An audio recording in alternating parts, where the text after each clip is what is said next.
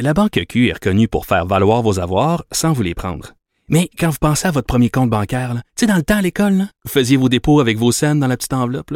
Hmm, C'était bien beau. Mais avec le temps, ce vieux compte-là vous a coûté des milliers de dollars en frais, puis vous ne faites pas une scène d'intérêt. Avec la Banque Q, vous obtenez des intérêts élevés et aucun frais sur vos services bancaires courants. Autrement dit, ça fait pas mal plus de scènes dans votre enveloppe, ça. Banque Q. Faites valoir vos avoirs. Visitez banqueq.ca pour en savoir plus.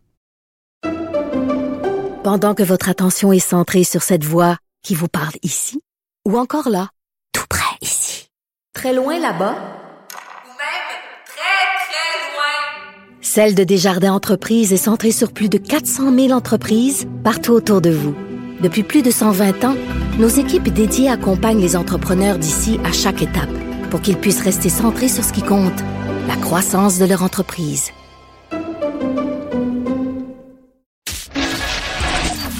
L'économie, les affaires, les finances.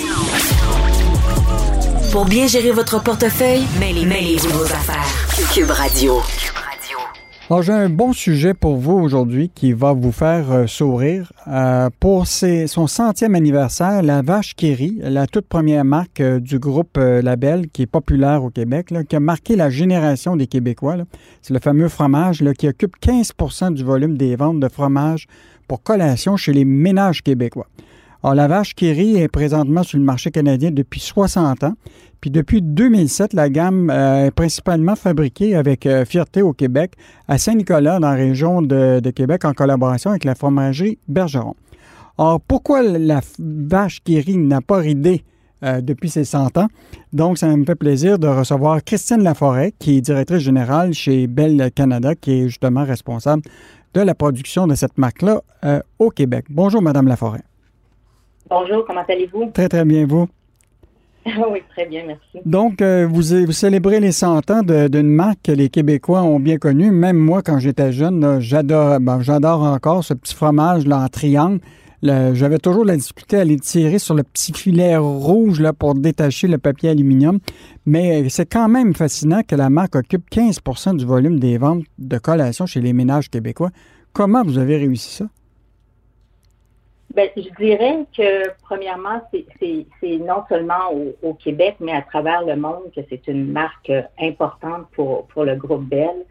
C'est une marque qui a, qui a- qui a fait ses débuts, euh, c'est une des premières marques, euh, je ne sais pas si vous le savez, qui a, qui a commencé dans la mi- miniaturisation. Excusez-moi, c'est un mot qui est quand même difficile à dire. Euh, et puis, justement, ça a commencé en Europe il y a, comme vous dites, 100 ans.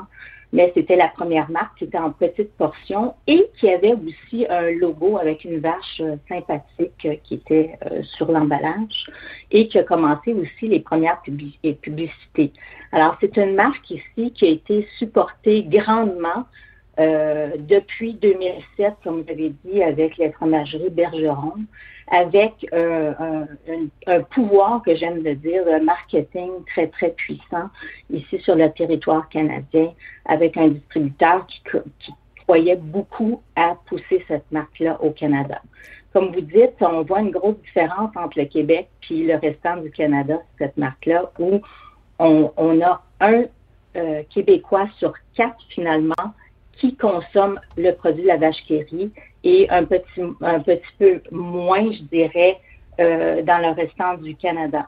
Fait que c'est une marque très, très forte, appréciée des, des consommateurs euh, et très, très unique. Puis quand on parle d'unicité, Bell est réputée pour justement avoir des produits très, très uniques.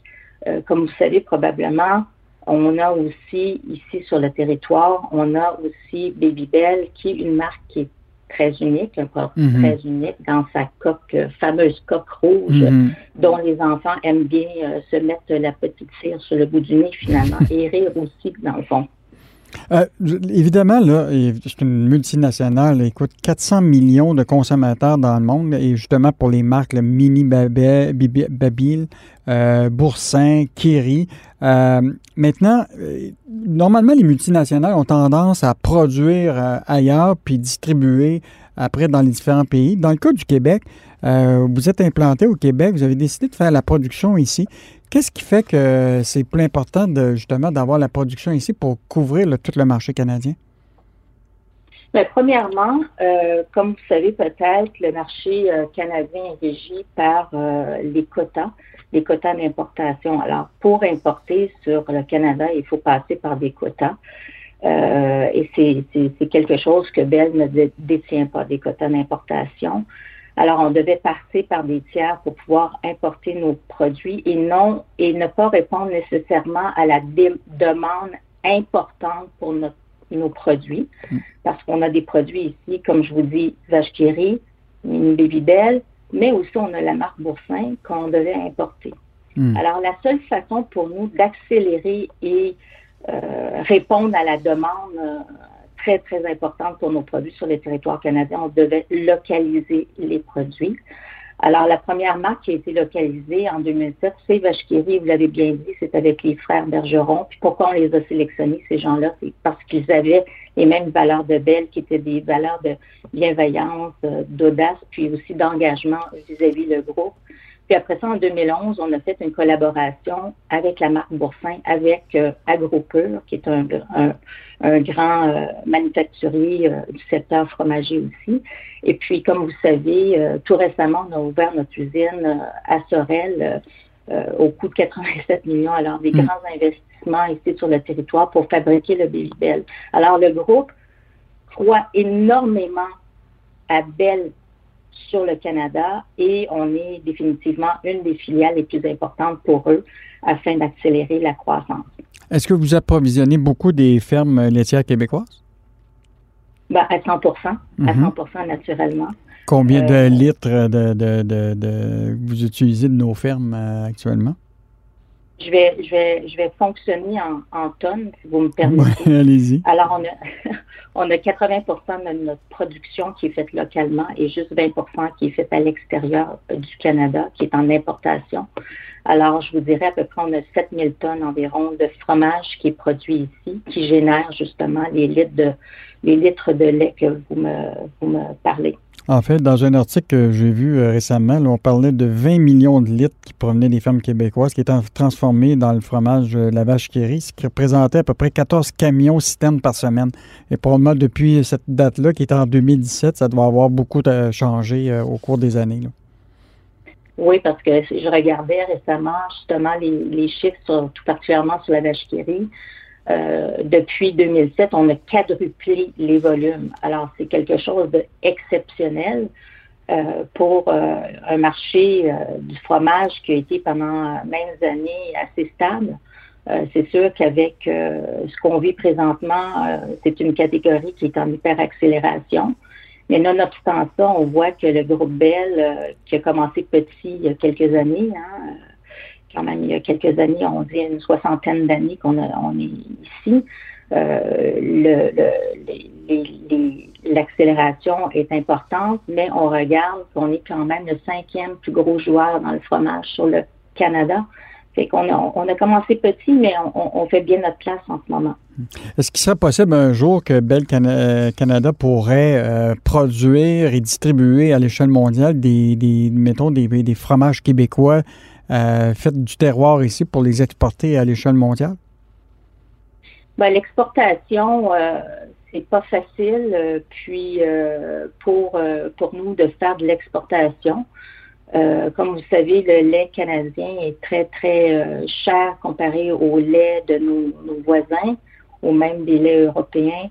Alors, ça serait pas probablement financièrement intéressant pour quelqu'un de, de ce serait difficile d'être compétitif sur les marchés à l'extérieur. De toute façon, euh, les équipements qu'on a ici présentement euh, sont en pleine capacité.